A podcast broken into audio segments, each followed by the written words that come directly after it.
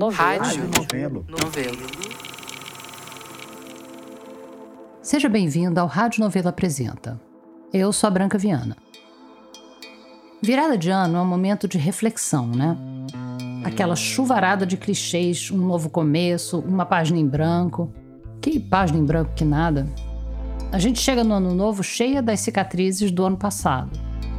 A virada é tipo uma linha imaginária que a gente desenha. Agora acabou, aqui começou. Só que a gente não deixa de ser a mesma pessoa que atravessou aquela linha. O tempo é mais complexo e mais traiçoeiro do que isso. Agora, tem linhas e linhas. Nossa primeira história de hoje tem a ver com o esporte perigoso que é prever o fim do mundo.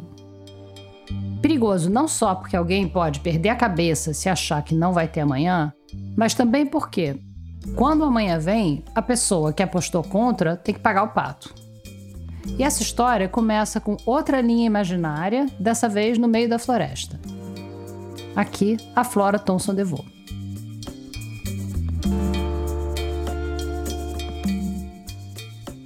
Em 2001, o Eduardo quis vir para o Brasil.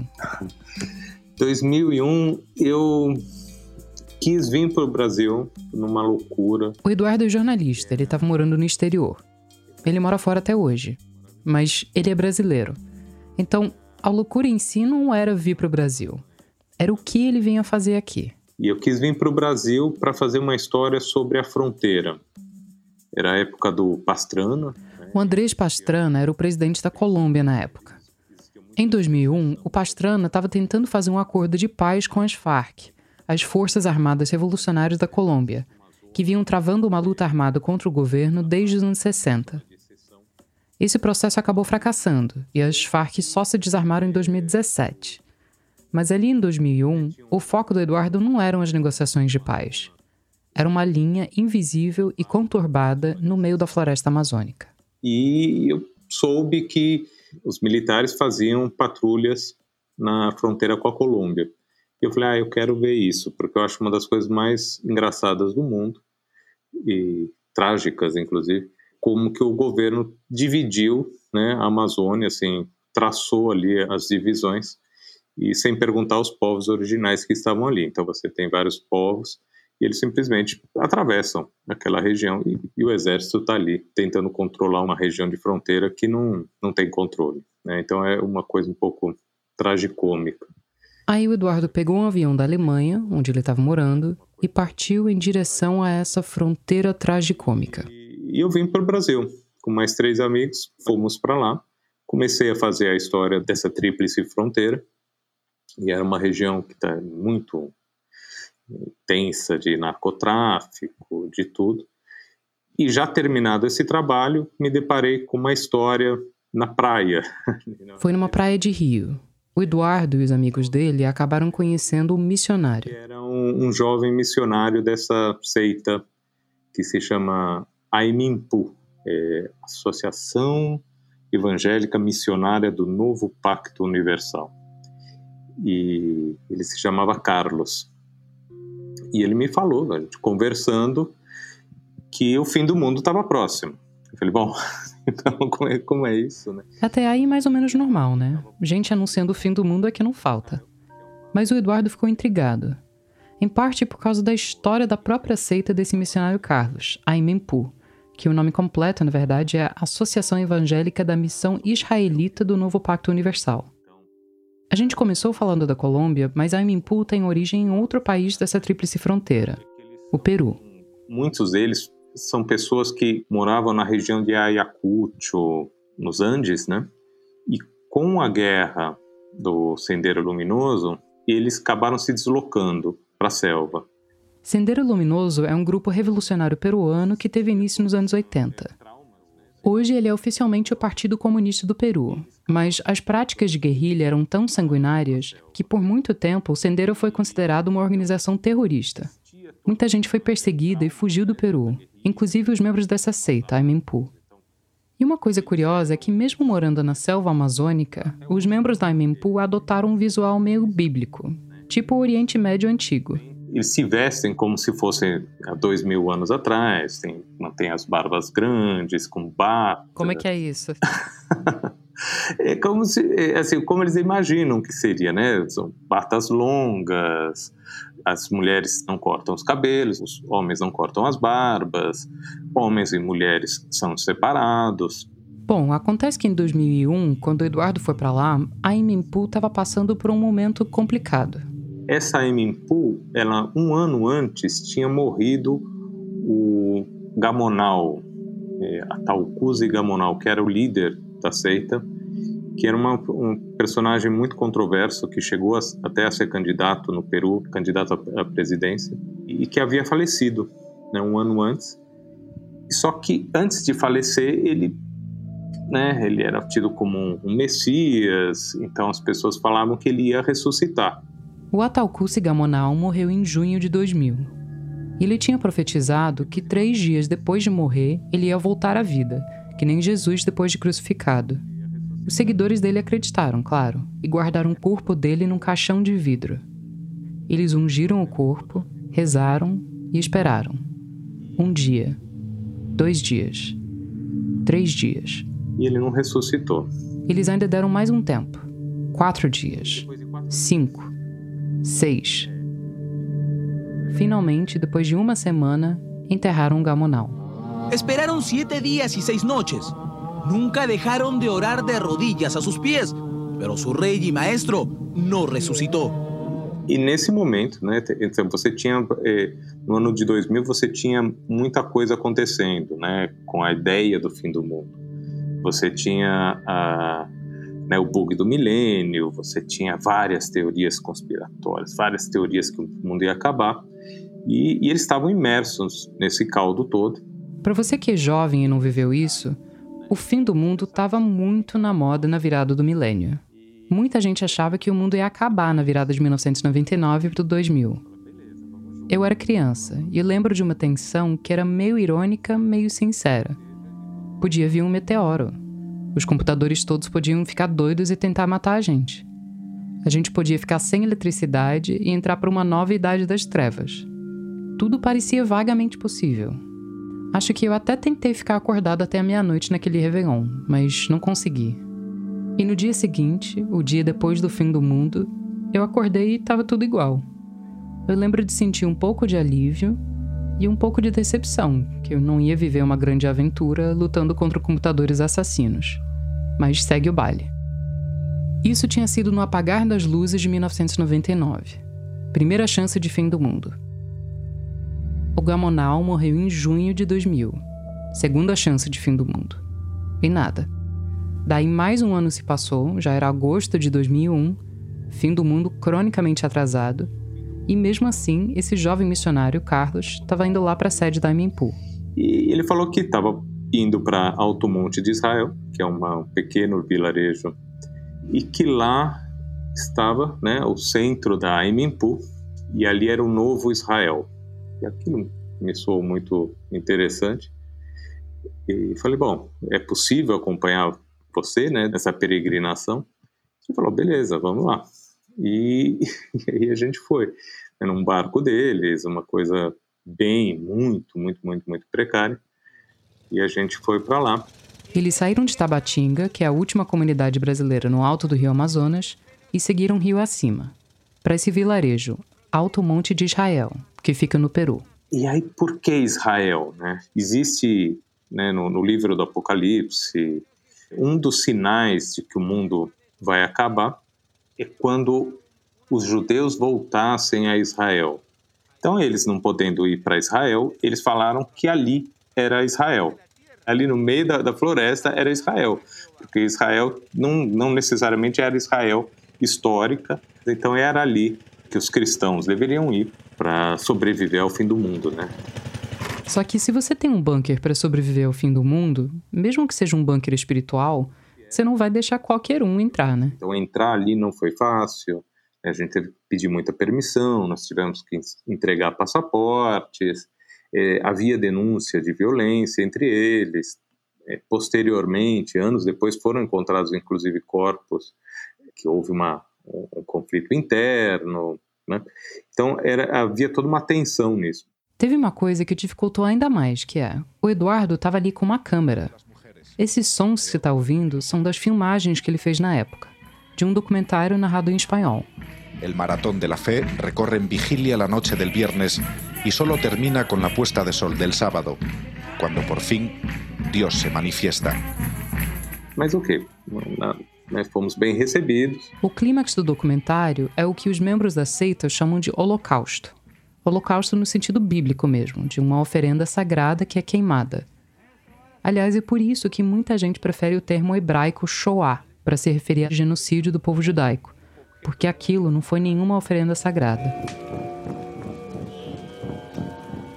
A oferenda que os seguidores da Imimpu estavam queimando era uma cabra, que foi morta e colocada numa espécie de pira funerária.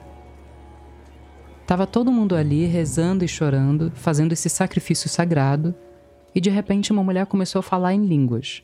Glossolalia, língua dos anjos, um fenômeno bem comum em cultos neopentecostais, entre outros. Teve uma visão, então teve uma revelação, e a revelação se deu em língua dos anjos. O Eduardo estava ali filmando e de repente aconteceu uma coisa muito estranha. Ele começou a entender o que ela estava dizendo. E uma característica peculiar da língua dos anjos é que ela não pode ser compreendida. Mas lembra que eu falei que o Eduardo estava morando na Alemanha? Ele fala alemão, né? E de repente parecia que essa mulher estava falando numa língua que lembrava muito o alemão. E, e, parece realmente uma frase em alemão, que, é o, que, que ele fala assim: Das Ende ist nah, endlich ist nah. O que ela estava dizendo era: o fim está próximo. O fim está próximo. Finalmente está Finalmente próximo. Está próximo. E eu escuto várias vezes, falei, gente, ela fala isso. Imagina o tamanho do susto que Eduardo levou. Eles estavam lá no meio da floresta amazônica, completamente isolados do mundo. O Carlos já tinha avisado para ele que o mundo estava prestes a acabar, e agora tinha essa mulher avisando de novo em alemão. Mas o que é que você faz com uma informação dessas, né? O fim do mundo é uma ideia tão grande que ou você muda toda a sua vida em função dela, ou você tenta seguir como se nada tivesse acontecido. O Eduardo, que já tinha a passagem dele de volta para a Alemanha, escolheu a segunda opção. Ele e os amigos voltaram para o barco e tornaram a descer o Amazonas. E o Carlos, o missionário, voltou com eles. A primeira cidade maiorzinha onde eles pararam foi Letícia, que é pertinho da fronteira brasileira. Nessa confusão da tríplice fronteira, uma hora a gente está num país, outra hora está no outro. Alto Monte de Israel fica no Peru, mas Letícia, descendo o rio e na outra margem, já é Colômbia. Nós chegamos e, e a gente desceu do barco, fomos para um bar e as pessoas estavam em volta da televisão no bar olhando. As pessoas estavam em volta da TV meio hipnotizadas. Era o 11 de setembro de 2001 e só o que passava na televisão era o ataque às Torres Gêmeas em Nova York. É, é aquele momento que até você duvida da realidade. Tinha gente no barzinho comemorando, porque era um ataque aos Estados Unidos, afinal. E ali tinha muita gente simpática à luta marxista das Farc. Mas o Carlos, o missionário, não entendeu aquilo como um golpe no imperialismo norte-americano. Para ele, era só mais uma confirmação de que o mundo estava acabando mesmo. O Carlos se ajoelhou, ele estava ele estava com muito medo, né? Ele estava com muito medo e ele estava pedindo que fosse levado, né? E ele ele ele a coisa ainda se transformou de um jeito porque aí nesse momento ele achou que eu e meus três amigos, a gente eram a gente era os quatro cavaleiros do Apocalipse, que a gente Meu tinha Deus. recebido a, a, a, revelação e ia levar para o mundo, né? O Eduardo ficou tão assustado e foi pego tão desprevenido que nem passou pela cabeça dele pegar a câmera e gravar esse momento. Mas dá para imaginar, né? O lance do fim do mundo, quando for pensar, não é o fim do mundo em si. É como interpretar os sinais dele como saber quando ele está chegando e, se possível, dar um jeito de se safar. O Eduardo já tinha sido avisado pelo Carlos. Tinha sido avisado de novo pela mulher falando em alemão. Agora ele estava vendo o que poderia ser o fim do mundo ao vivo e em cores. O fim do mundo estava sendo televisionado? Você fala assim, gente, então alguma coisa. será, que, será que ele está certo mesmo? Porque isso aqui é muita coincidência, né? Mas é aquela coisa. O que, que você faz? Por um lado, tinha as evidências de que o mundo estava acabando. Por outro, ele não tinha acabado. Ainda. Então o Carlos seguiu de volta para Tabatinga. E o Eduardo e os outros documentaristas filmaram Carlos rezando, fazendo sermão sobre o fim do mundo, e os dias foram se passando. O Carlos estava tranquilo, porque para ele o fim do mundo já estava em curso. Mas não chegou em tempo, antes do Eduardo voltar para a Alemanha. O fim do mundo, obviamente, não aconteceu. Né? Depois de alguns anos, o Eduardo tentou achar o Carlos de novo. Mas o Carlos foi assassinado depois. Nossa. Uma situação, eu não sei dizer o, o que realmente aconteceu, né? mas é uma região que tem muito tráfico de drogas. Uhum. E havia muitas suspeitas de que, como eles, essa seita está justamente na fronteira, que traficantes se aproveitavam disso para conseguir levar droga de um lado para o outro. Então foi falado que o Carlos teria se indisposto com algum traficante que tinha e aí foi assassinado. Esse episódio todo ficou guardado ali num canto da cabeça do Eduardo. Eram as memórias dele de um fim de mundo que não foi, há mais de 20 anos. Bom, mas aí em 2022 ele voltou para o Brasil com outra missão. O Eduardo é jornalista, né? E dessa vez ele estava cobrindo os núcleos mais radicais da mobilização bolsonarista em vários lugares do país. Então eu estive na Amazônia, Rondônia, estive em clubes de tiro, eu estive em com milícias bolsonaristas, estive é muita igreja evangélica. Tudo. Aliás, essas investigações mais recentes do Eduardo são meio delicadas e ainda estão em andamento. E é por isso que ele pediu pra gente não mencionar o sobrenome dele aqui. Mas o negócio é, o que aconteceu no Brasil depois das eleições despertou nele aquela lembrança de 2001. As pessoas estavam num transe, em suspensão. Então, eu, eu acompanhando de perto essa, essas figuras que durante meses eu tive junto, né, eles estavam num, num transe muito parecido né, com esse que eu vi lá em 2001. Depois da confirmação da derrota do Bolsonaro, vendo os manifestantes andando pela Avenida Paulista, enrolados na bandeira do Brasil, com o olhar meio perdido, o Eduardo não conseguia não pensar em Alto Monte de Israel inclusive porque tinha várias bandeiras israelenses ali no meio dessas manifestações. Saindo em pequenos grupos e, e, e andando, e andando com as suas capas e perdidos. Eu falava, gente, olha só que, que bizarro isso, eles estão eles estão desnorteados. e o anúncio do, do Bolsonaro que nunca chegava. O Bolsonaro, não sei se você lembra, só se pronunciou pela primeira vez mais de 40 horas depois da derrota. E essa cena que o Eduardo está relatando é daquele momento logo depois, quando ninguém sabia quando ou se ele ia falar alguma coisa. E os bolsonaristas ali perdidos. Nunca chegava o que fazer, né? O que fazer eu recebendo áudios. Não, porque temos que fazer X e Y, precisamos invadir o, o STF, precisamos. E, e, eles não conseguiam tomar uma, uma atitude porque não tinham comando. Pouco tempo depois disso, começaram os bloqueios das estradas. Uh, eu, né, eu acompanhei de perto os bloqueios, né? Então, uma das cenas mais impressionantes é, é de repente, todo mundo para e, e faz uma roda e começa a, a rezar para a Polícia Rodoviária Federal, assim, que estava pedindo para eles desocuparem, mas pedindo, mas não muito, né? E eles se reúnem numa roda e, e rezam em êxtase. Eu falava, gente, isso daqui é muito parecido com a mesma coisa que eu vi né, da revelação né, em 2001, quando é, as pessoas em volta numa fogueira. Em vez de uma cabra, o que estava no centro da roda era um pneu. Em vez do gamonal, a polícia rodoviária mas a emoção parecia igual. Agora, o que é que um fim do mundo tem a ver com outro? Para começar a entender, a gente tem que deixar a Avenida Paulista, a PRF, a Amazônia e o ano de 2022 para trás e ir para os Estados Unidos em 1954. Para um outro episódio de Fim de Mundo. Pois é, são muitos. Em setembro de 1954, saiu uma matéria num jornal de uma cidadezinha perto de Chicago. A reportagem era até pequena pelo tamanho da notícia. O que ela dizia era que uma mulher tinha recebido um recado de um planeta distante chamado Clarion. O recado era que o mundo ia acabar, e o fim tinha data, 21 de dezembro daquele ano.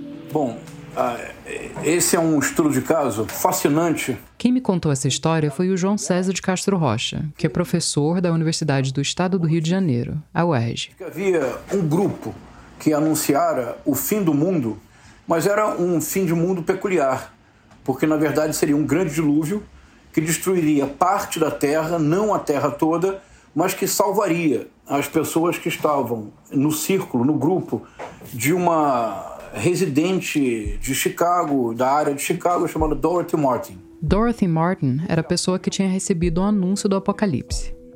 Esse grupo que tinha se formado em torno dela, umas 15 pessoas, se auto-intitulava Brotherhood of the Seven Rays, a Irmandade dos Sete Raios. E eles acreditavam que na noite do dia 21 de dezembro, logo antes do dilúvio, eles iam ser salvos por um disco voador. Bom, a gente ainda tá falando disso todos esses anos depois, não porque o disco voador veio ou porque ele deixou de vir, mas porque um grupo de pesquisadores leu aquela matéria no jornal e resolveu entrar em contato. O Leon Festinger, o Henry Ricken e o Stanley Schachter, eles conseguiram, e acredite, Flora, eles conseguiram se uh, fazer parte da seita, que era a Brotherhood of the Seven Rays. Esses três caras, o Festinger, o Ricken e o Schachter, eles queriam fazer parte da seita porque eles andavam estudando profecias milenaristas. Milenarista, não confundir com milênio, é o termo que se usa para falar de coisas associadas com o fim do mundo. No livro que eles escreveram depois, os pesquisadores se debruçam sobre várias profecias milenaristas ao longo do tempo. Vários prazos que tinham sido dados para o mundo acabar. 1533, 1648, 1843 e agora 21 de dezembro de 1954.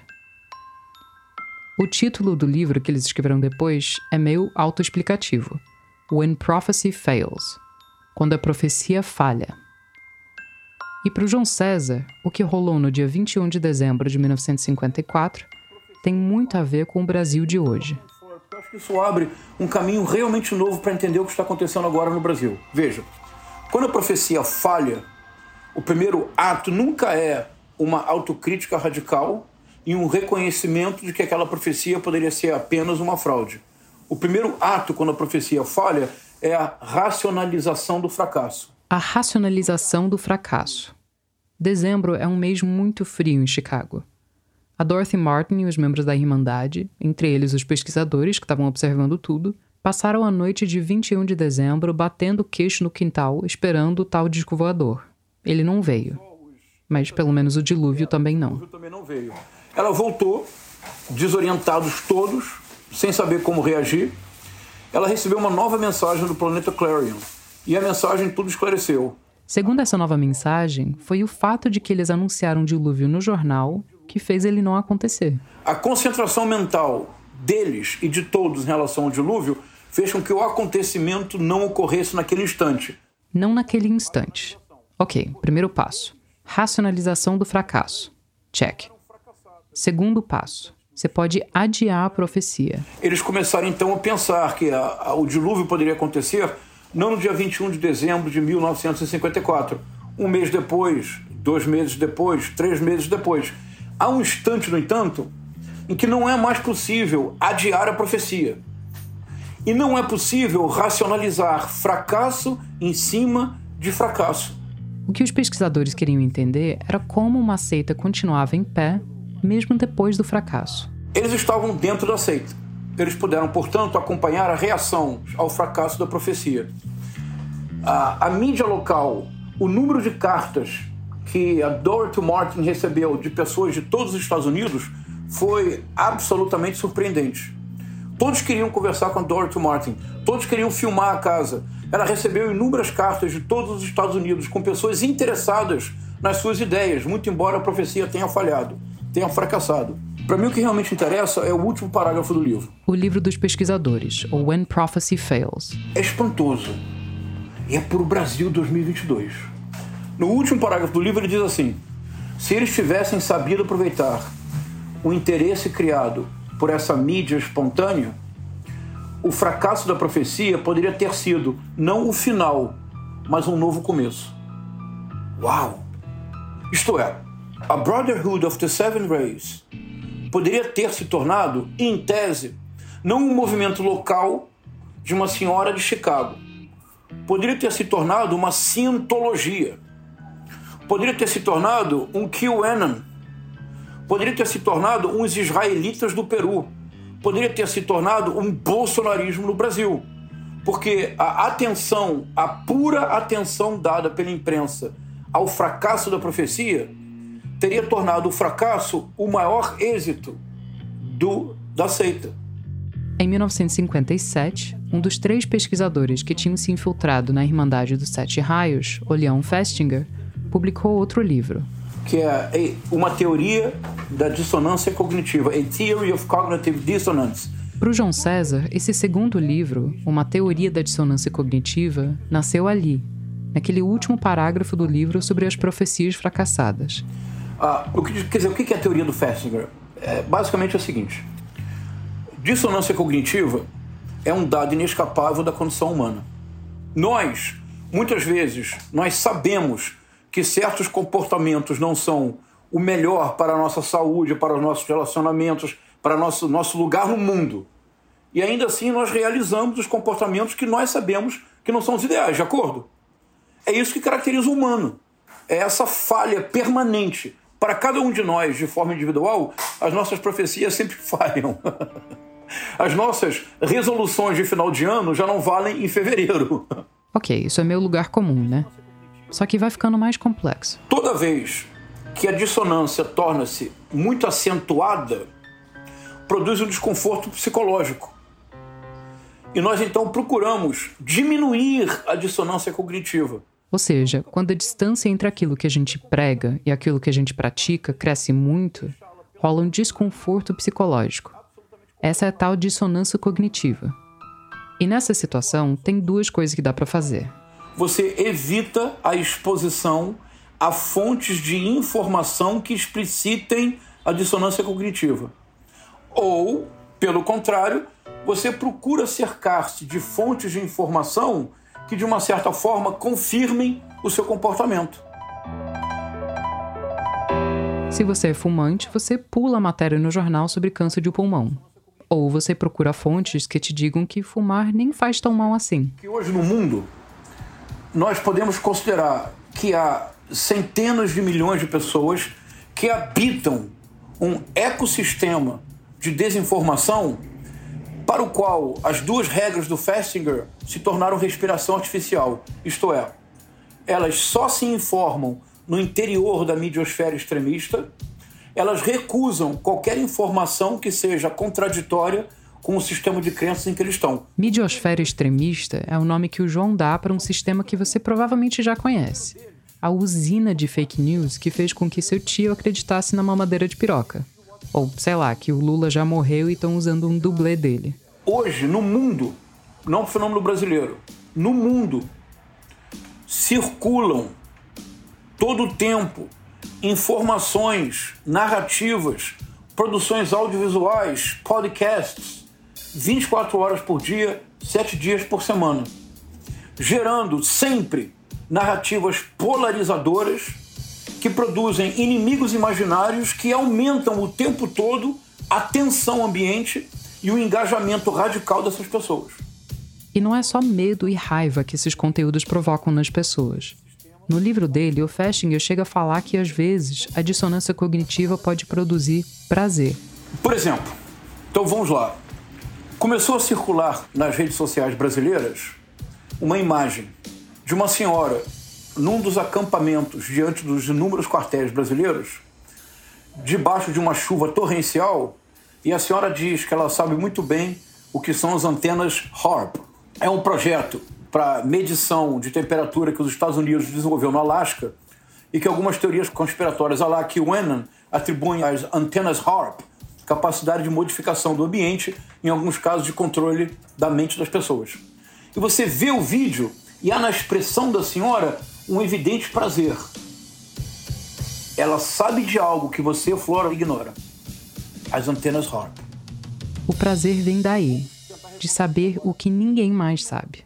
Essas pessoas estão verdadeiramente convencidas de que as antenas HARP Aliás, só para nota ao pé de página, o projeto já foi desativado pelo governo americano.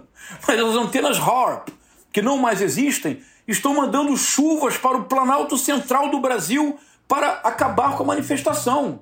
A gente não está falando só de uma senhora que acredita nas antenas HARP. São grupos inteiros de pessoas acreditando em coisas sem nenhum lastro na realidade. E foi nesses grupos que o João César conseguiu assistir ao fim do mundo. Que nem os pesquisadores infiltrados na seita da Dorothy Martin, que nem o Eduardo, infiltrado na seita Aimenpu. A apuração. Eu passei a apuração entre a televisão e as redes bolsonaristas. Naquela noite e no dia seguinte, as redes estavam em polvorosa. Veja, dia 31 de outubro, começou a circular nas redes bolsonaristas. Precisamos bloquear as estradas por 72 horas. Era a palavra de ordem mágica, 72 horas. Por que 72 horas?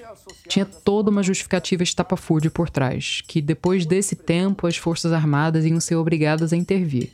Mas isso nem vem tanto ao caso. 72 horas. Três dias. Pensa, o tempo que Jesus levou para ressuscitar. O tempo que o Gamonal, lá no Peru, disse que ia levar para voltar à vida. 72 horas. Agora, no dia 4 de novembro, um problema, Flora. As 72 horas se passaram. E agora? Racionaliza-se e se posterga a profecia. Um novo prazo, mais 72 horas, mais uma justificativa. Chega o dia 8 de novembro. A profecia falhou mais uma vez. Pela tipologia do caso de Chicago, a gente ainda está no final de dezembro de 1954. O dilúvio não veio. O disco voador não veio. Mas talvez venha o mês que vem. E o disco voador bolsonarista tem sempre novas datas. Há duas novas datas. 12 de dezembro impedir a diplomação. Impedir a diplomação formal do Lula e do Alckmin como presidente e vice-eleitos, no dia 12 de dezembro, que seria uma data equivalente ao 6 de janeiro de 2021 nos Estados Unidos, quando aconteceu a invasão do Capitólio com o Viking e tudo. E ok, você já sabe que apesar do estardalhaço, a diplomação aconteceu. Mas eu conversei com o João César antes disso. Agora, o que acontecerá se o 12 de dezembro falhar? se mais uma vez a profecia fracassar. Já há uma nova data, Flora. É o 1 de janeiro. E já há uma consigna nas redes no subterrâneo bolsonarista. A gente acampa e o Lula não sobe a rampa. Essa profecia também não se concretizou. E agora? Até onde a seita vai resistir? Até quando? A Irmandade dos Sete Raios, a seita estudada pelo Festinger e pelos colegas dele lá perto de Chicago, teve vida curta. A seita milenarista de Chicago em 1954 ela acabou completamente. Pouco a pouco as pessoas foram abandonando e terminou, não houve nenhum desdobramento importante. Mas não dá para saber onde a nossa história, a do Brasil, vai parar. Em parte porque, segundo João César, a gente não está mais jogando no mesmo tabuleiro que em 1954. O que é inédito hoje é que existe uma produção deliberada de dissonância cognitiva coletiva que vira de cabeça para baixo a teoria do Festinger. Dissonância cognitiva coletiva. Esse é o conceito que o João César desenvolveu olhando tudo isso se desenrolar. O que não tinha no quintal da Dorothy Martin em 1954 eram as redes sociais. O que não tinha era a midiosfera extremista, a usina de teorias de conspiração que já encheram o celular de sua prima com vídeos sobre ideologia de gênero. E não tinha gente financiando essa produção de conteúdo toda. E isso tudo muda o jogo. Captura cada vez mais gente. Quando nós dizemos assim, são todos loucos, é um equívoco da nossa parte. Eles não são loucos. Eles são reféns da midiosfera extremista. Por mais aterrorizadora que a teoria do João César seja, tem algumas brechas para a gente não se desesperar completamente. Para começar, quem é que está nessa massa? Milhares de pessoas diante de quartéis pedindo ditadura militar mas não o fazem porque sejam pessoas intrinsecamente mais, organicamente fascistas. É uma falta de compreensão do fenômeno. Não são loucos, são reféns. Reféns de um sistema que dá para regular, dá para intervir. Mas não é simples. Alexandre de Moraes que o diga. Por um lado, tem a intervenção. Mas antes disso, a própria compreensão do fenômeno já ajuda. Isto é, no momento mesmo que todos estamos à beira do abismo, a um passo de nele nos precipitarmos, que é o apocalipse na acepção usual. Se todos nós dermos um passo para trás coletivo e compreendermos o que nos levou à beira do abismo, o efeito é contrário, é a revelação. O Messias Bolsonaro foi o nosso verdadeiro apocalipse. Com ele nós chegamos literalmente à beira do abismo. Literalmente nós chegamos à beira do abismo. A frente ampla, o apoio à candidatura do Lula e do Geraldo Alckmin representou o passo atrás coletivo. Quando Fernando Henrique Cardoso, Perso Arida, Edmar Baixa, a Simone Tebet, Marina Silva, quando todos se uniram em torno a uma candidatura democrática, com diferenças, mas democrática, foi o passo atrás coletivo. E ainda assim foi tudo por um triz. O dia depois do fim do mundo é hoje. Essa foi a nossa diretora de pesquisa da Novelo, a Flora Thomson Devô. A Natália Silva também colaborou com a reportagem. De 72 horas em 72 horas, a gente chegou em 2023. E, muito embora o Rádio Novelo Apresenta não seja um programa diário de notícias quentes, a gente sofre muito de FOMO. Você sabe o que é isso? É uma sigla em inglês para Fear of Missing Out medo de ficar fora de um acontecimento. E a posse do Lula, claro, era um acontecimento e tanto. O nosso time não resistiu e foi até Brasília ver de perto esse momento que muitas vezes pareceu que nunca ia chegar. Mas chegou. Já já a gente volta. Oi, aqui quem tá falando é a Bia Ribeiro. Eu sou coordenadora de produto e audiência na Rádio Novelo e tô aqui para te contar mais uma novidade. A gente acabou de lançar a playlist Pra Pegar a Estrada, com uma seleção de episódios do Rádio Novela Apresenta que são perfeitos para te acompanhar naquela viagem de ônibus um pouco mais longa, ou no carro, no passeio com a família ou com os amigos. Não importa se você vai viajar sozinho ou acompanhado, de ônibus, de carro, de avião, de bicicleta. Toda viagem fica mais interessante com o Rádio Novela Apresenta tocando no alto-falante ou no fone de ouvido. O link da playlist para pegar a estrada está no destaque playlist do nosso perfil no Instagram, que é Rádio Novelo. Aliás, se você ainda não segue a gente por lá, aproveita para fazer isso e não perder nenhuma novidade.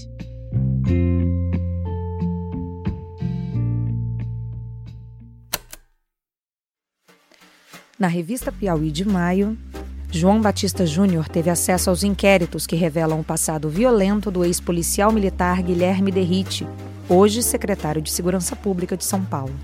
Luiz de Maza argumenta como a realidade desagradável da extrema-direita levou parte da inteligência brasileira ao culto e à simbologia de Caetano Veloso para resgatar uma autoimagem do país que não existe mais e Fernando de Barros e Silva busca, num seminário da Esfera Brasil em São Paulo, o quadro que define o atual momento político em que o PIB tenta apresentar Tarcísio de Freitas como um político de centro. No computador, celular ou no papel, assinantes leem esses e outros textos com exclusividade. Saiba mais em revistapiauí.com.br. O que você vai ouvir agora é um relato a quente da posse presidencial, dessa troca de elenco no palco do poder no Brasil. Sai Bolsonaro e entra Lula, mas não só. O que a nossa equipe fez foi tentar capturar o clima de Brasília na posse, nas ruas, nos bastidores da cobertura, no meio da multidão, para tentar entender o que muda e o que fica igual quando um novo presidente chega ao poder. A Paulo Scarpim, a Flora Thomson Devô e a Natália Silva embarcaram para Brasília. Mas, como nenhuma delas tem qualquer experiência na cidade ou em cobertura política, elas apelaram para uma ajuda de peso. A Carol Pires, colaboradora de primeira hora da Rádio Novelo. A Carol é nascida, criada e forjada na capital federal. E elas foram, às vezes juntas, às vezes separadas, ouvir 72 horas em Brasília os últimos dois dias de 2022 e o primeiro dia de 2023. E os últimos dois dias do governo Bolsonaro e o primeiro dia do governo Lula. Como a gente queria fazer um retrato o mais diverso possível dessas 72 horas, a gente ainda pediu reforços para o time de repórteres da revista Piauí, que estava por lá também. Quem começa contando é a diretora de criação da novela, a Paula Scarpim. As nossas 72 horas começaram na beira da estrada, no dia 30 de dezembro. A gente estava nos arredores da cidade, a Carol no volante, quando a gente viu vários homens correndo. Eles estavam todos de branco, camiseta e bermuda, alguns descalços, outros de chinelo. Parecia 1 de janeiro em Copacabana. Mas ainda não era Réveillon e a Carol me explicou que eles deviam ter acabado de sair da Papuda, o presídio ali do lado. Saído tipo, eles tinham sido libertados, tinham cumprido a pena deles e estavam entrando em liberdade exatamente naquele momento. Daí a gente obviamente pediu para ela parar o carro, mas não tinha acostamento nem onde parar, porque, né, Brasília.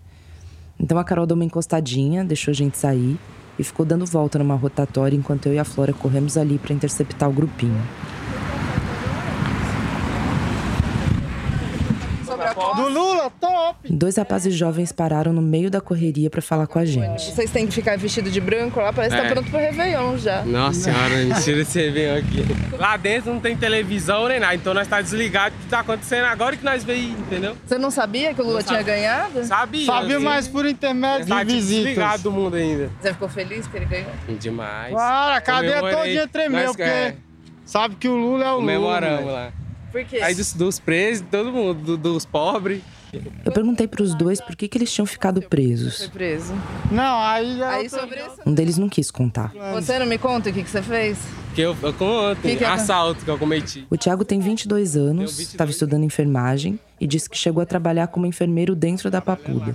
Você é daqui?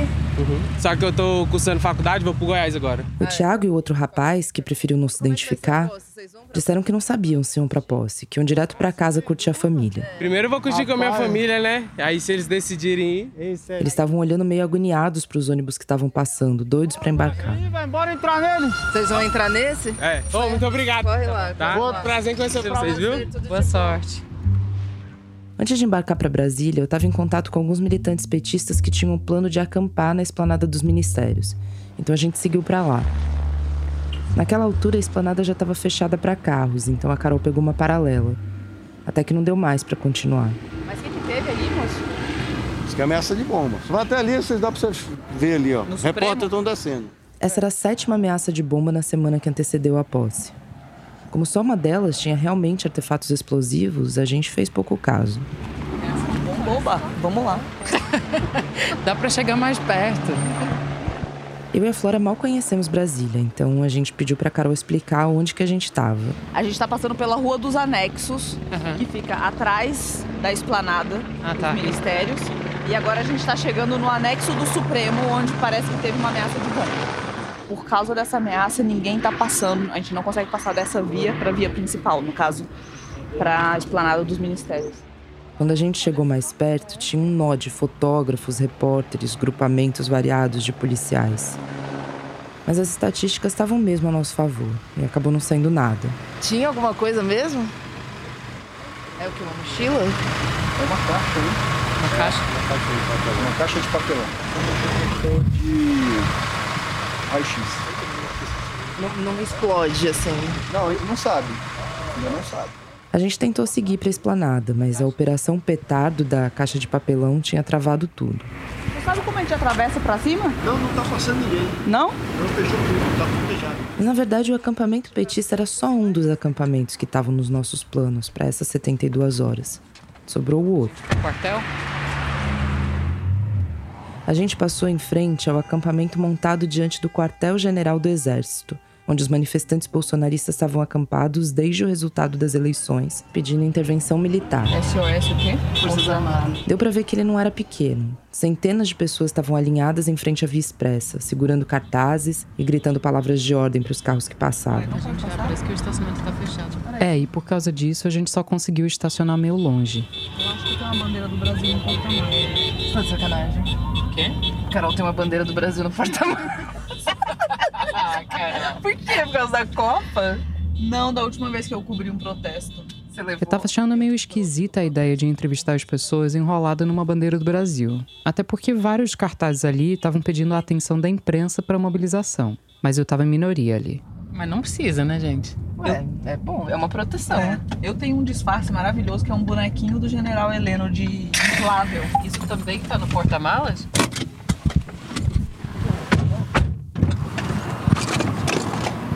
Chinelo do Rodrigo. Deixa eu ver se não tá no porta-luva. Bom, de qualquer forma, a Carol não achou nem a bandeira do Brasil, nem o general Heleno inflável. Mas a gente foi lá assim mesmo. Procura sua rua, se acabou-se também seus fake news. A primeira coisa que a gente viu foi um repentista que estava sentado embaixo de uma tenda, cantando para um punhado de gente. Alexandre de Moraes, essa é minha opinião. Bote Deus na sua mente, não põe caneta na mão. Não adianta ser ministro para defender um ladrão.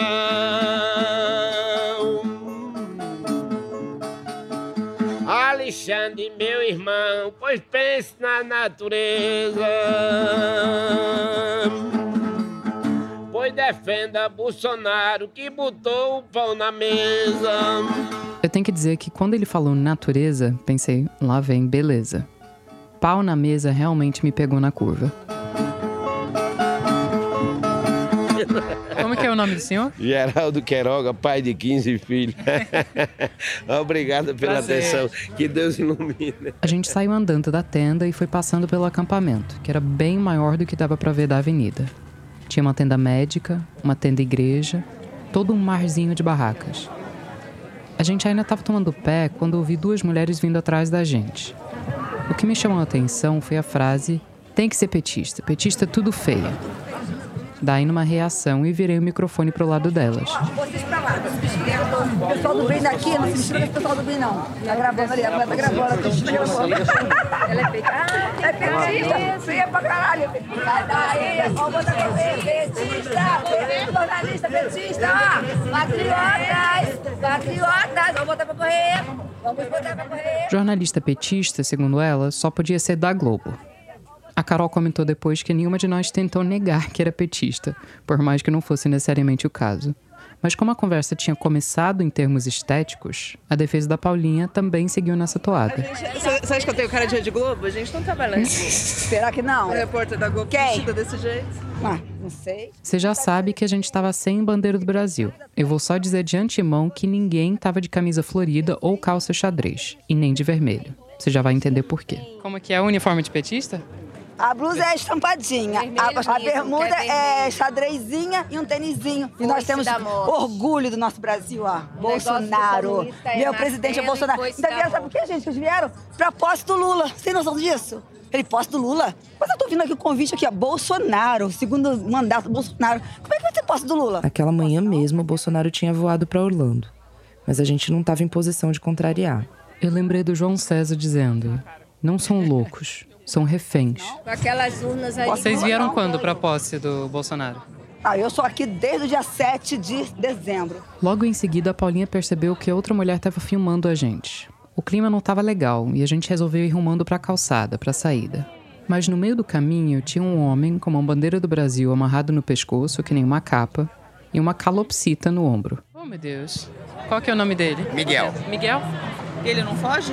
Não. Como é seu nome? Emerson, Emerson. Você é de Miguel? onde? Araraquara, Araraquara, interior de São Paulo. interior. 800 quilômetros. Veio como? De carro, E tá aqui desde quando? desde ontem. Eu só vou embora segunda. E aí, como tá aqui? Esses dias aqui. Estamos esperando para ver o que acontece. É, mas você vai pra lá, Três. Então, vamos ver o que o povo vai resolver, né? A gente vai fazer na organização que eles fizerem. Ele não fica nervoso né, assim nas manifestações com o povo? não, já acostumou já. A conversa tinha engatado com o Emerson e a gente esqueceu das mulheres que não estavam felizes com a nossa presença ali. Ô, meu patriota, tá, não dá não, é dá petista, não. É petista, tu vai, tu vai ser preso. A gente é- vocês, são petistas, A gente já viu, já peguei aqui, já sei que alguém que você trabalha, já sei. Vai embora já daqui, peguei, vai embora daqui. Vou começar Você quer confusão, o Vocês querem pessoal vai apanhar? vir. Vai querer apanhar? Vocês querem confusão. Pode trazer, Lelê. Leandro, Não, pode não é- trazer, não, pode trazer pessoal. Traz os olhos, caras aí, traz os caras, vamos pegar. Tá, ir. Não, meu filho. Então não era pra valer? Vocês querem confusão, é isso que vocês querem. Sai daqui, por favor, daqui, vocês são petistas, sai. Vocês são convidados Aqui lugar é da gente, é lugar do. Brasil, somos brasileiros. Para, pode, pode Nossa. Pode ir embora, já botamos lá. A Globo News correu hoje, hein? Ai, meu Deus. Tava tudo tão legal com o Miguel. Já olhei a rede A gente tá aqui só ouvindo as pessoas. Hoje mais cedo teve problema na mesma situação. Teve? Nessa altura apareceu um soldado que com certeza ainda não tinha nascido quando Lula tomou posse pela primeira vez. Atravessar aqui a gente vai por lá. Ó? É. Não, já. O soldado parou o trânsito e a gente atravessou a avenida. Alguns ovos espocaram no asfalto. Foi a primeira vez que eu fiquei feliz com as avenidas gigantescas de Brasília. Tinha umas seis faixas entre a gente e o que era agora uma multidão enfurecida. Eu nem conseguia ver o Emerson mais. Não sei se ele estava gritando também. Pra você ver como são as coisas. No final das contas, a gente acabou pedindo uma intervenção militar. Tá bom, onde é que é o carro de vocês? Tá ali, Na verdade, a gente pediu para os soldados escoltarem a gente até o carro, porque a coisa já estava bem assustadora.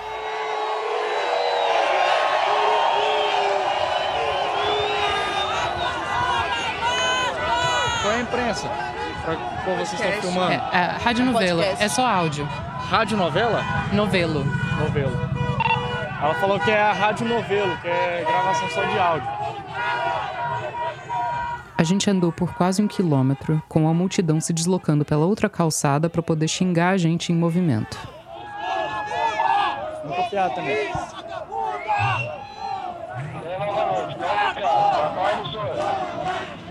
Rede novela? Rádio. Rádio novela. Novelo. Novelo. Isso. Ela falou que é da Rádio Novelo.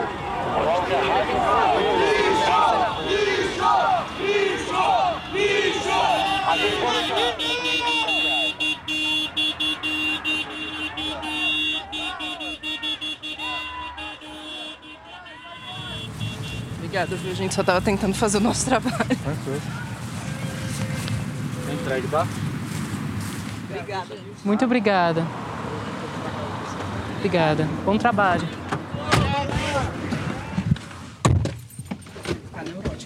Numa tentativa de reequilibrar o universo, a gente deu meia volta e foi lá de novo na esplanada para tentar achar os militantes petistas. Dessa vez deu certo. Mas a verdade é que só tinha umas poucas dezenas de militantes bem espalhados, famílias tirando fotos. Eu passei dos 500. De novo, quando a gente estava andando pela esplanada, um cara vestindo uma bandeira parou a gente. Mas essa era uma bandeira do PT. Olha essa bandeira aí. Olha a data. Sabe quando foi essa data? Ah. O Lula estava preso. Ele autografou lá dentro. Eu sou o cabelo, o que deu a resistência para Janja. Olha só. Resistência é a cachorrinha que apareceu no acampamento em Curitiba, foi cuidada pelos manifestantes e depois adotada pela Janja, mulher do Lula. E nos últimos dias tinha sido anunciado que a resistência subia a rampa com ele. Até, até os caras brincam que quem tinha que subir com a resistência era eu, né? é quem tem que subir com a resistência é o cabelo, é o cabelo. E por que, que esse nome cabelo? Porque o meu cabelo batia aqui, ó. E assim, eu pesava 120 quilos, né? Hoje ninguém me conhece aqui. Eu chego aqui, os caras falam, oh, cadê o meu cabelo? Não? Pelas contas do cabelo, dos 580 dias que o Lula passou na prisão em Curitiba, ele passou 550 ali fora, no acampamento, coordenando a cozinha. Ele tinha sido presidente do PT na cidade dele, Extrema, em Minas. Mas ele renunciou ao cargo para ficar na vigília. Casa alugada. Aí eu perdi meu casamento, né? 30 anos de casamento, eu perdi. Minha esposa falou: você tem que escolher. E aí? Assim não dá. Falei, Ou ela ou Lula. Então não tem como. Aí você escolheu o Lula. 30 anos de casamento. Lá em Extrema, o cabelo gerenciava uma espécie de abrigo improvisado para cachorros. Então não era muito surpreendente que ele tivesse virado o pai da resistência. Por que, que você resolveu dar pra Janja? Não, ela ficou doente, ela pegou sinomose, a resistência pegou. Ficou internada no veterinário. E daí quando eu tirei, eu tava cuidando da cozinha. E daí não dava para mim ficar com ela doente na cozinha. E a Janja ficava direto pedindo ela. Aí eu liguei pra Janja e falei, Janja, pede pro Moura vir pegar ela aqui, vai. E daí até hoje eu não vi mais ela. Eu sempre cobro a Janja, né? E aqui, aqui no, no acampamento aqui na, da poça ainda não apareceu nenhum. Cachorro? Cachorro. Eu, eu tô fugindo disso. Eu falei, eu não posso nem ver. O cachorro passa ali, eu viro as costas e sai. Não, não. Esse primeiro dia dos três que a gente ia acompanhar em Brasília já rendeu mais do que a gente tinha esperado para todas as 72 horas. No dia seguinte, dia 31 de dezembro, a gente ia tentar pegar mais leve. Até porque a gente ia receber reforços. Hoje é dia 31 de dezembro de 2022. São 10h21 da manhã e esse é o clima no aeroporto de Brasília. Essa é a Natália Silva, produtora da Novelo que sucumbiu ao FOMO e voa de São Paulo para Brasília no último dia do ano. A gente mal deixou a Nath largar as malas e já saiu para o restaurante da tia Zélia, na Vila Planalto. A Vila Planalto fica entre o Palácio do Alvorada e o Palácio do Planalto, ou seja, entre a residência e o local de trabalho do presidente. Ela foi uma das vilas construídas em 1957 para abrigar os trabalhadores que vieram construir a cidade. Aí, depois da inauguração, todas as outras foram destruídas e os moradores deslocados para cidades satélites mais distantes do centro. Só a Vila Planalto resistiu e por isso é o único bairro que não tem aquela cara de hiper planejado. O dia 31 caiu num sábado, e aos sábados a tia Zélia organiza um samba do outro lado da rua do restaurante. A Carol falou maravilhas da comida, mas não era atrás de comida de samba que a gente estava naquele dia. Não só, pelo menos. É, a comida vale a pena, viu? Tanto que a tia Zélia é a cozinheira preferida do Lula. Ela já chegou a cozinhar para ele no palácio e também no acampamento em Curitiba, para levarem uma quentinha para ele comer na prisão. Mas o negócio é que o restaurante da tia Zélia é tradicionalmente um ponto de encontro petista. Então a gente apostou que ia ser um lugar bacana para gravar na véspera da posse. Só que. Hoje nós estamos trabalhando com ceia. Não, dá, não damos conta de servir ceia e servir almoço. Ontem não tinha cadeira, o povo sentava na caixa de cerveja, outro sentava no chão, outro sentava no meio. Claro que não foi só a gente que teve a mesma ideia. E que também perdeu a viagem, né? Hoje é só ceia, amiga. Vou... Não, nega, não vamos atender hoje, não. Vou, minha nega. Trabalhei muito ontem. Beijo, meu amor. Você vai na posse?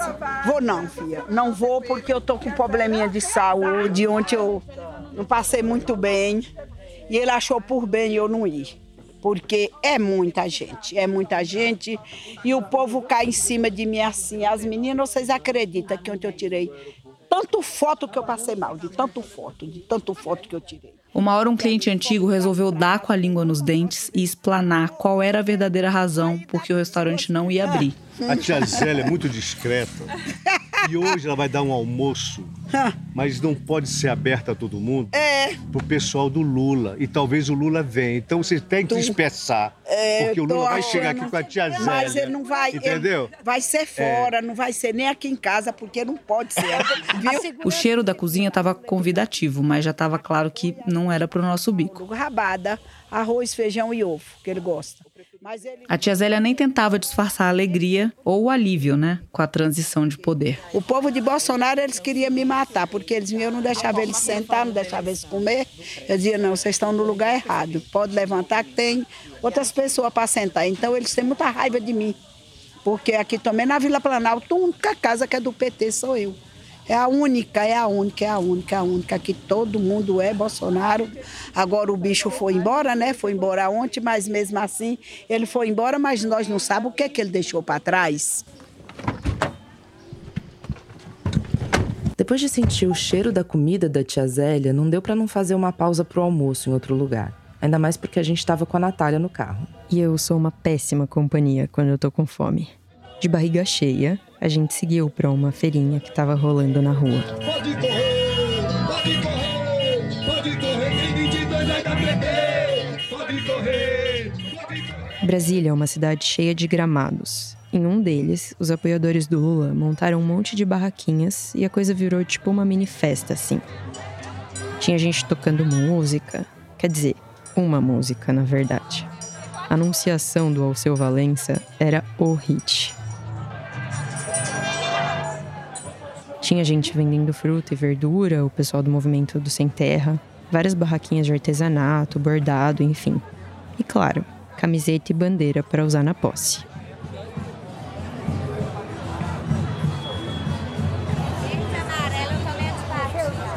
Não sei se deu para ouvir direito, mas eu passei por uma mulher que disse: verde e amarelo, eu tomei antipatia.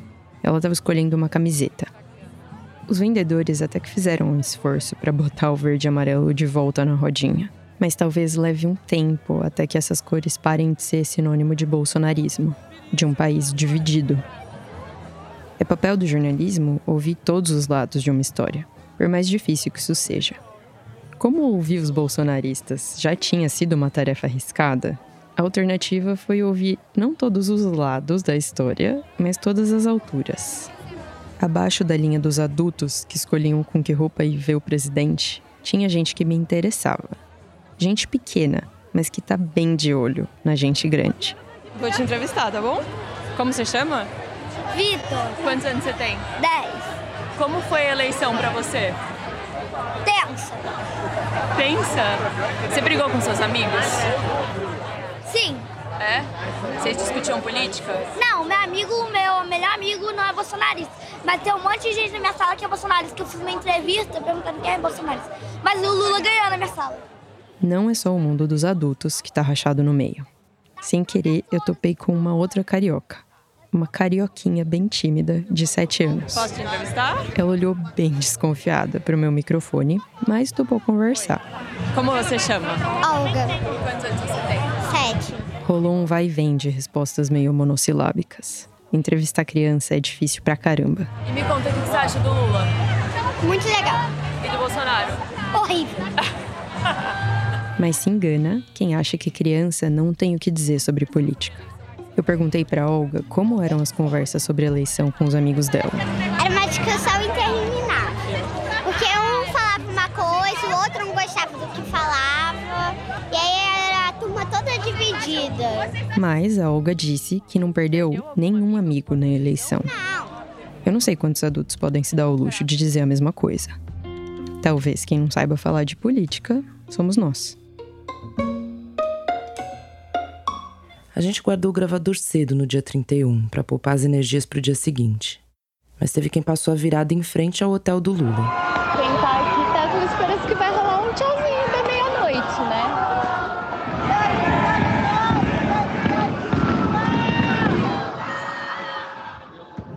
Durante a madrugada, a esplanada dos ministérios foi fechada também para os pedestres. Mas quem estava dentro, acampado, podia ficar. O Cabelo gravou um vídeo lá de dentro. Bom dia, companheiros. 4 horas da manhã, Lula já presidente, né? Estamos aqui esperando a posse, né? Vão liberar a entrada às 5 horas da manhã. Já tem gente aqui, ó. Dos dois lados lá, tá vendo? E creio que daqui uma hora isso aqui tá lotado já. Dito e feito.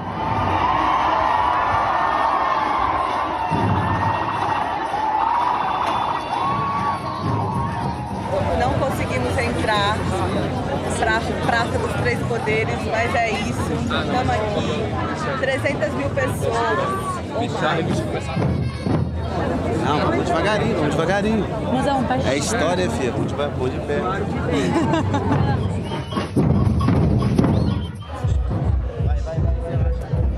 Hoje, além de ver a presidente do presidente Lula, hoje também eu faço aniversário também, dia 1 de janeiro. Para mim é, é comemorar duas vezes a data do nascimento e mais a data da posse do nosso presidente. Esse é o cara. Enquanto a gente estava no meio da galera na esplanada, os nossos infiltrados nos bastidores da posse iam gravando áudios também. Aqui o Luiz de Maza, da Piauí.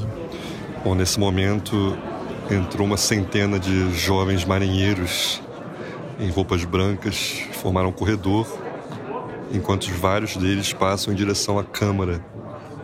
E todos têm cara de adolescentes, com roupa do Popeye. E de volta pra bagunça. Como você chama? Gael, Quantos anos você tem? 10. Gael, me conta onde a gente tá. A gente tá na esplanada, A gente tá na esplanada fazendo o quê?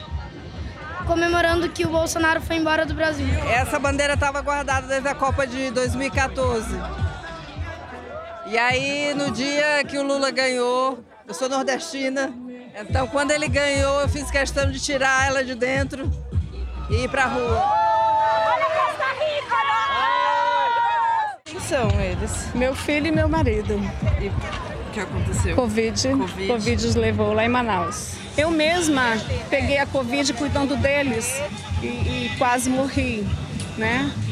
Então, assim, era, a gente via pessoas morrendo na porta dos hospitais, não tinha oxigênio.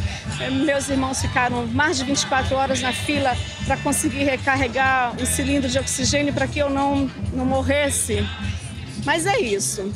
A Carol, que conseguiu se credenciar para a cerimônia no Palácio do Planalto, aproveitou para dar uma espiada no cenário ali no entreato. Tô andando no palácio. Tem os gabinetes, a AGU, Secretaria de Comunicação. Queria ver se já tiraram os retratos do Bolsonaro. Eu entrei num aqui que é a Secretaria de Comunicação Institucional. É, já tiraram os retratos. Moça, esse crachá aí é do Festival do Futuro? Não, é de imprensa. Nem é daqui do festival, não. Ah, mas entrevista, eu gosto da entrevista. Ah, é? Como você chama? Gabriel. E me conta, como foi a eleição pra você? Foi uma coisa muito difícil, né? Minha família era toda Bolsonaro em 2018 e hoje em dia a minha família toda virou Bolsonaro, ou virou Lula, né? E tá meu pai aqui que era votou no Bol- Bolsonaro e hoje em dia meu pai tá com a bandeira do Lula representando. Tudo isso é um significado muito bom. Nessa altura, o Rolls Royce presidencial despontou na esplanada. Presidente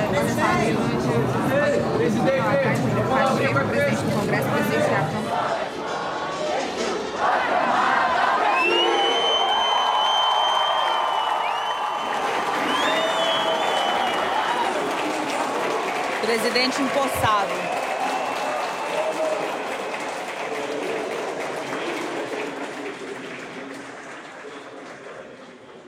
Nunca os recursos do Estado foram tão desvirtuados em proveito de um projeto autoritário de poder. Nunca a máquina pública foi tão desencaminhada dos controles republicanos. Nunca os eleitores foram tão protegidos pelo poder econômico e por mentiras disseminadas em escala industrial. Apesar de tudo, a decisão das urnas prevaleceu. Presidente, fala com a gente! Lula guerreiro do povo brasileiro!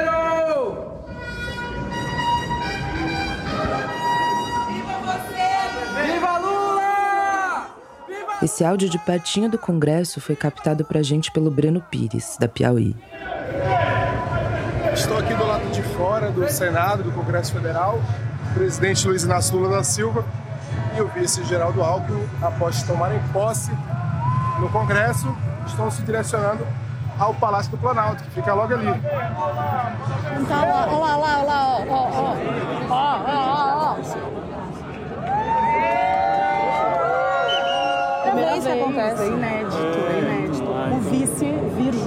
carro, é a primeira vez na história deste país.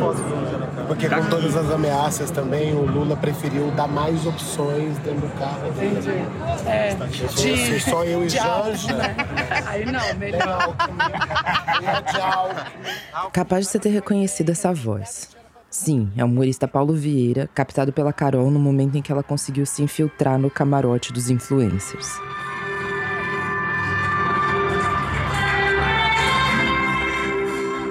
Bom, talvez agora só de ouvir essa versão instrumental da música Amanhã do Guilherme Arantes já te venha na cabeça a emblemática entrega da faixa presidencial ao Lula, com os representantes de várias minorias.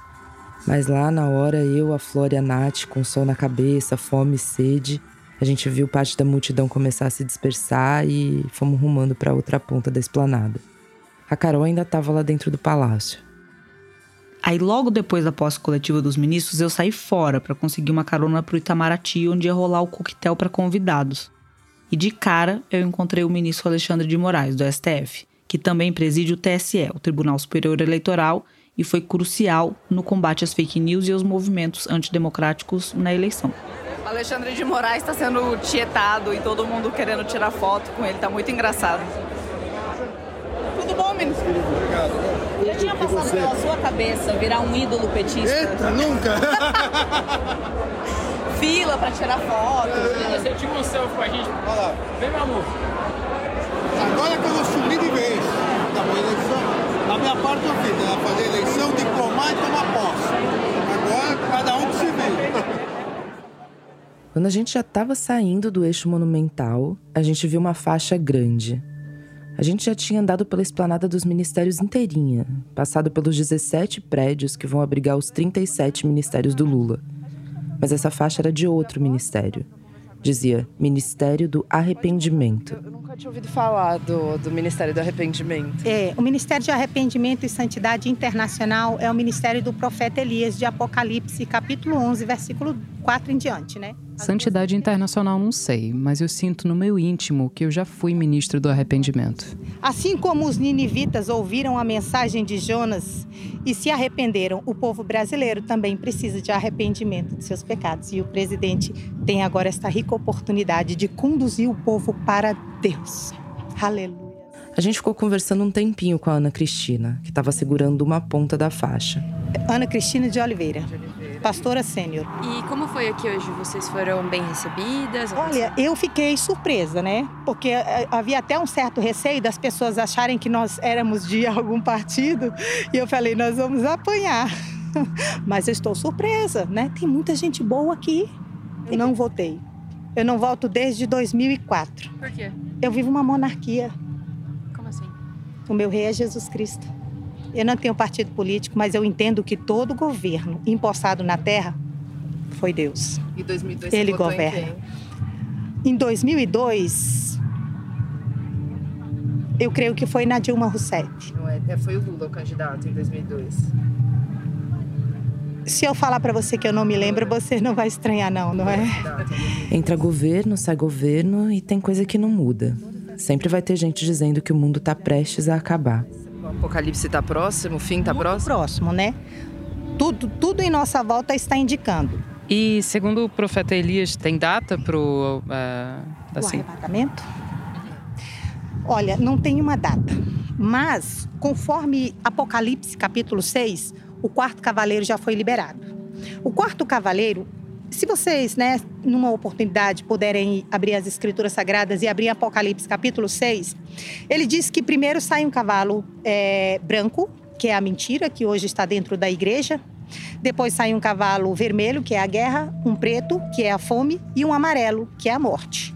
Esse amarelo, se nós formos analisar à luz das escrituras sagradas, é óbvio que esta, esta revelação quem deu foi o profeta Elias, o cavalo amarelo é o Covid. Então nós temos pouco tempo. O dia e a hora ninguém sabe, mas os tempos são esses. Como vai ser o fim? Olha, o fim. Na verdade, o fim é o fim. E esse foi o fim. Essas foram a Paulo Scarpim, a Flora Thomson Devô, a Natália Silva e a Carol Pires. A gente volta daqui a pouquinho. Só conquistaremos a paz social através da justiça social.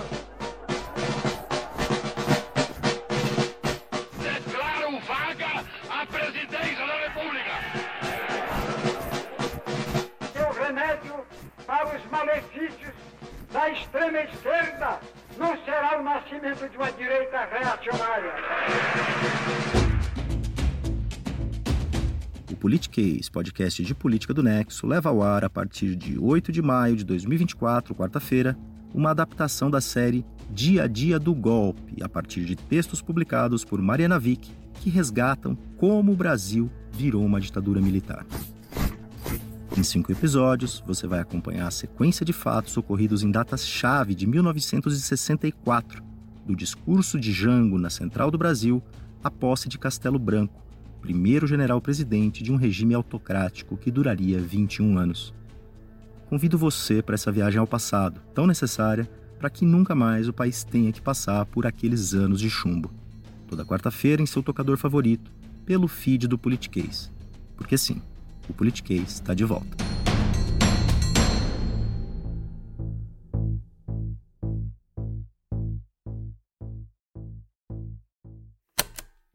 A gente agradece muito aos repórteres da Piauí que compartilharam parte da apuração deles com a gente. O Luiz de Maza, o Marcos Amoroso e o Breno Pires. Te convido a ler a cobertura que eles fizeram da posse no site da revista Piauí. Também agradecemos às amigas que enviaram vídeos e áudios para ajudar a gente a compor esse mosaico. Muito obrigada, Paula Martinelli, Giovana Teodoro e Fabiana Florentino de Oliveira. Obrigada por ouvir o Rádio Novelo Apresenta dessa semana. Te convido também a visitar o nosso site radionovelo.com.br, onde você encontra material extra de tudo que a gente produz, inclusive do Apresenta. Entrando no site, aproveita também para assinar a nossa newsletter para ficar por dentro de todas as novidades e ainda receber dicas culturais quentinhas da nossa equipe. Segue também o Rádio Novela Apresenta no seu aplicativo de podcasts preferido, dá cinco estrelas, fala da gente por aí, dentro e fora das redes, para ajudar o programa a crescer. E se você quiser entrar em contato com a gente, seja para comentar um episódio, seja para mandar uma ideia de história, é só escrever para o apresenta@radionovelo.com.br ou marcar a gente nas redes no arroba Rádio Novelo. O Rádio Novelo Apresenta é um original da Rádio Novelo. Toda semana tem episódio novo, sempre às quintas-feiras. A direção criativa é da Paula Scarpim e da Flora Thomson Devô, e a produção executiva é do Guilherme Alpendre. A gerência de criação é do Tiago Rogero, a executiva é da Marcela Casaca e a de estratégia é da Juliana Jäger. Nossos produtores sênior são o Vitor Hugo Brandalize e a Evelyn Argenta. As produtoras da nossa equipe são Bárbara Rubira, Clara Reustab, Gabriela Varela, Júlia Matos e Natália Silva. A Paulo Scarpim fez o desenho de som. A checagem desse episódio foi feita pela Marcela Ramos. Nesse episódio, a gente usou música original de Pedro Nego, de Vitor Rodrigues Dias, de Luna França e Kiko Dinucci, compostas especialmente para o Rádio Novela Apresenta, e também da Blue Dot. A mixagem é do Pipoca Sound. A promoção e distribuição são da Bia Ribeiro e da Fecris Vasconcelos. O Eduardo Wolff faz as nossas redes sociais com peças do Matheus Coutinho. Obrigada e até a semana que vem. Oi! Você acabou o episódio do Apresenta dessa semana e está procurando outro podcast bacana para ouvir? Você já ouviu Tempo Quente? É um podcast original da Rádio Novelo, uma série em oito episódios sobre aquecimento global. Na verdade, é sobre como o Brasil, que é um país que tinha tudo para estar tá na vanguarda das políticas ambientais no mundo, está correndo sério risco de perder o bonde da história. E também sobre como os vários lobbies do agro, do carvão, etc., estão contribuindo para isso. Vai lá no seu aplicativo preferido de podcasts ou no nosso site e procura Tempo Quente. Você não vai se arrepender.